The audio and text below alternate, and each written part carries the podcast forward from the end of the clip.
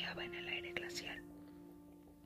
El valiente campesino se había enfrentado cien veces a la muerte para llevar a las religiosas los últimos víveres del otoño, manzanas y uvas de la Toscana, higos del Piamonte, vasijas de aceite de oliva y un montón de sacos de densa harina de los molinos de Umbría, con la que las religiosas de Bolzano harían ese pan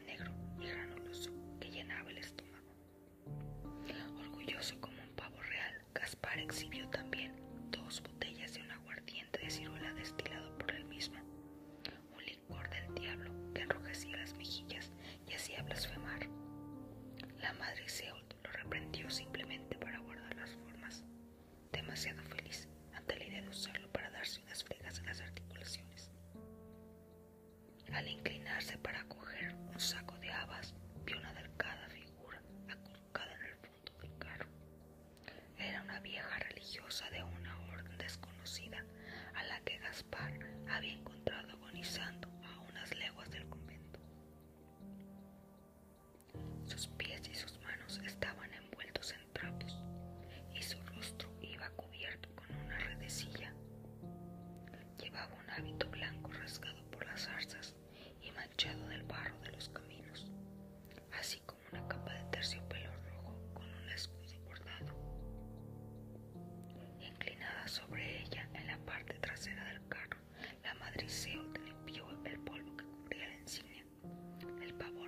sus dedos.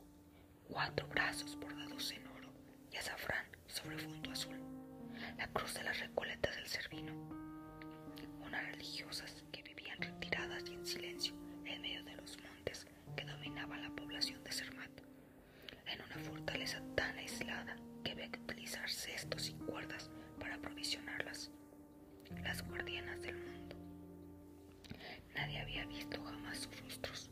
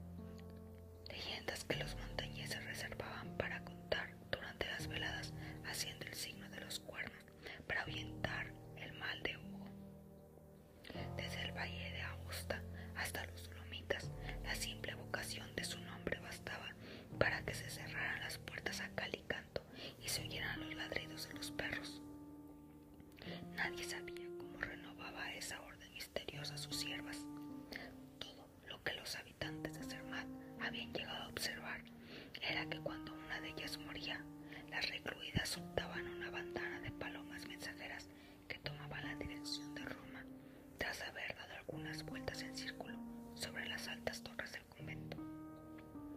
Unas semanas más tarde, una carreta celda, escoltada por doce caballeros del Vaticano, aparecía a lo lejos en el camino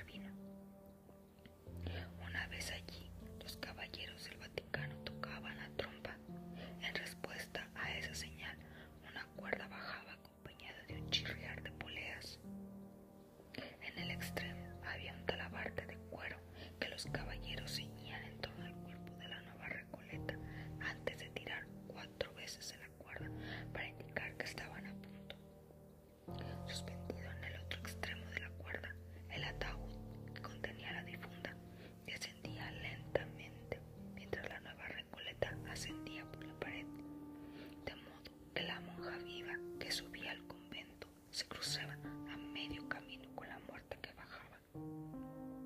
Después de haber cargado a la difunta en la carreta para enterrarla en secreto, los caballeros tomaban de nuevo el camino de Cernato. Los habitantes sabían, mientras oían alejarse ese